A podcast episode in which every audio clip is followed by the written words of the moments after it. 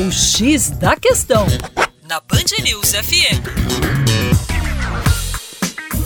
Olá, meus queridos ouvintes aqui da Band News FM BH. Meu nome é Vitor Augusto e sou professor de Geografia da equipe Terra Negra. Recentemente, um ativista criou uma identidade falsa para se infiltrar em grupos racistas nos Estados Unidos e na Europa. Esse ativista se chamava Patrick Hermansson.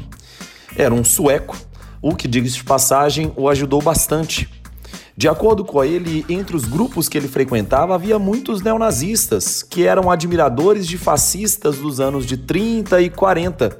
E esses mesmos fascistas idolatravam os suecos porque consideravam-os uma versão não corrompida da raça ariana. Dentre os principais tópicos que ele participou nas discussões e nos fóruns estavam as pessoas que eram a favor da saída do Reino Unido da União Europeia, ou seja, a favor de um processo chamado de Brexit, e também participou ativamente daqueles protestos por parte da extrema-direita americana, chamada também de alt-right, nos Estados Unidos.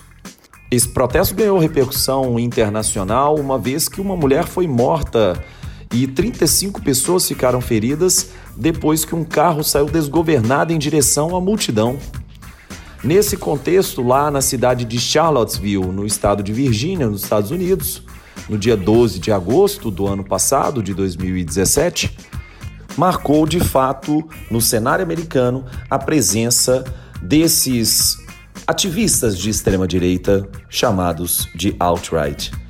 Hoje, o ativista trabalha novamente em uma ONG que pretende promover o debate, mas de forma saudável. E para você que quer mais, acesse o nosso canal no YouTube, youtube.com/terra negra.